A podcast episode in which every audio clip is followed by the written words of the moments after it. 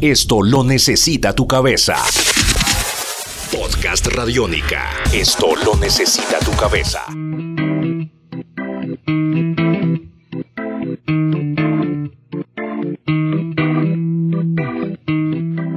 Hola, bienvenidos a este podcast, un podcast en donde viajamos desde Jamaica hasta Bogotá, hasta Colombia, para descifrar cómo fue ese recorrido del ska, no solo jamaiquino, porque en realidad también tendríamos que decir de Londres a Bogotá, porque son varias las corrientes del ska a nivel mundial que han influido directamente dentro del sonido en Latinoamérica y el sonido de las bandas de ska colombianas. En esta ocasión, un invitado muy especial, un invitado muy elegante, Hugo de los Elefantes.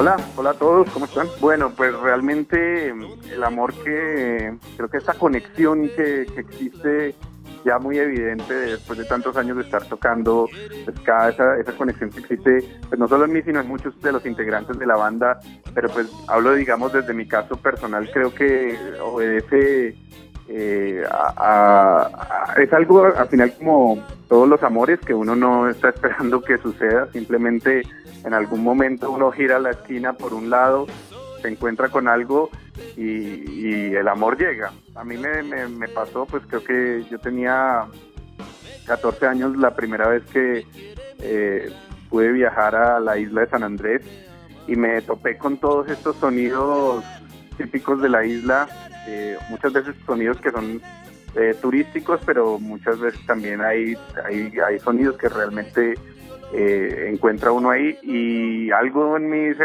fracturó en mi cerebro, en mi corazón y en mi cabeza y, y pues realmente yo dije, esto es lo que yo quisiera hacer por el resto de mi vida. Yo en esa época pues estaba tocando en una banda con unos amigos del colegio, una banda de rock y yo llegué con todos estos sonidos en la cabeza, eh, les propuse algunas cosas, sacamos una canción eh, eh, de ska en esa época y después pues obviamente empezaron a llegar otras influencias cuando uno empieza a investigar y a ahondar más en el tema.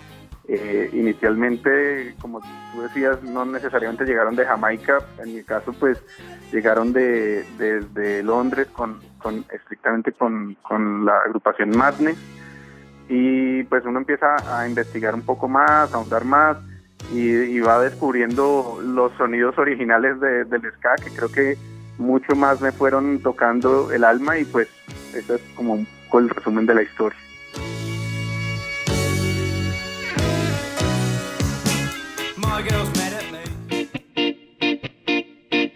Digamos que nosotros básicamente eh, Arrancamos entre el barrio La Soledad y Teusaquillo.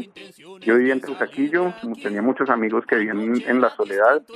Eh, y pues digamos que en estos dos barrios se movía todo. Eh, y, así mismo fuimos buscando como eh, amigos que quisieran unirse a la banda. de hecho, los elefantes pues nacen de, de, la unión de dos bandas que se habían disuelto. Yo tenía una banda con, unos amigos que se disolvió. Eh, Pablo, que es el teclete y el director de la banda, tenía otro grupo con otros amigos, también se disolvió. Eh, y yo quedé tocando con el baterista y él quedó con el guitarrista, nos juntamos, armamos una banda, dijimos, bueno, ¿qué nos gusta a todos? Así que en común, y curiosamente eh, el ska estaba pues como en la mente de todos y dijimos, hagamos una banda de ska. Y eso fue lo que finalmente decidimos hacer.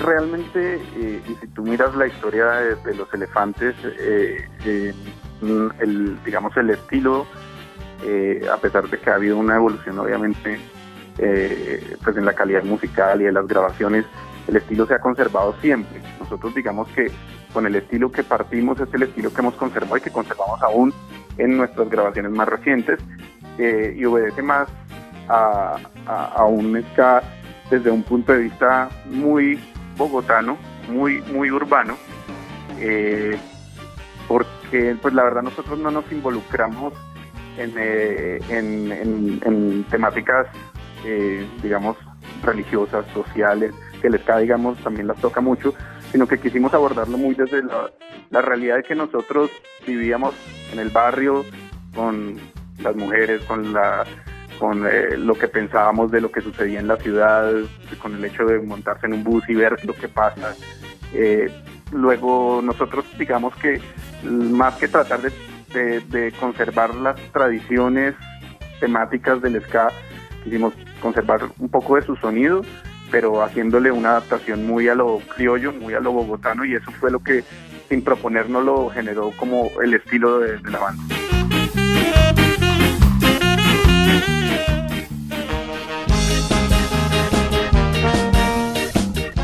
La verdad es que es un, camino que uno recorre casi que instintivamente, como sin trazarse un mapa a largo plazo, de decir, bueno, ahora vamos a hacer esto y vamos a hacer esto. No, yo creo que uno va eh, como mutando eh, sin darte cuenta, ¿sí? Tú te sientas a componer eh, o incluso como en el último disco que no hubo composiciones, sino que simplemente decidimos adaptar temas de, todo tipo de de géneros al ska. Eh, o sea, temas ya compuestos por, por, gente muy famosa y decidimos tomar todo eso y convertirlo al ska. Entonces, tanto sea el, hecho como de sentarse a componer o de adaptar cualquier canción al género, yo creo que uno, eh, más que trazarse un mapa como de, de hacia dónde quiere llegar, se sienta y la inspiración lo va llevando un poco hacia los caminos más insospechados. Algo que sí hemos tenido nosotros siempre claro es que queremos respetar lo, que la gente valora de nuestra banda y lo que nosotros, digamos, eh, eh, sí trazamos como un objetivo y era hacer ska. Y en eso, digamos que nos hemos mantenido y nos hemos movido. Hemos hecho algunas cosas, hemos metido algunas cosas de hip hop en algunas ocasiones, hemos metido algunas cosas de klezmer en otras ocasiones, pero, pero digamos que hemos tratado de ser fieles a eso y, en eso nos hemos mantenido.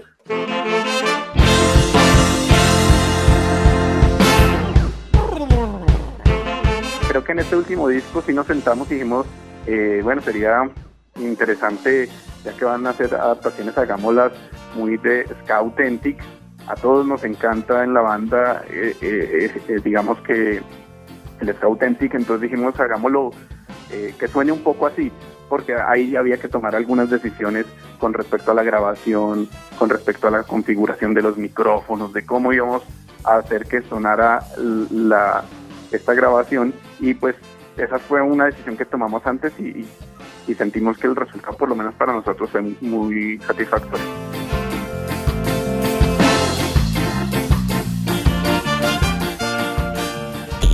Esto lo necesita tu cabeza. Podcast Radiónica. Esto lo necesita tu cabeza.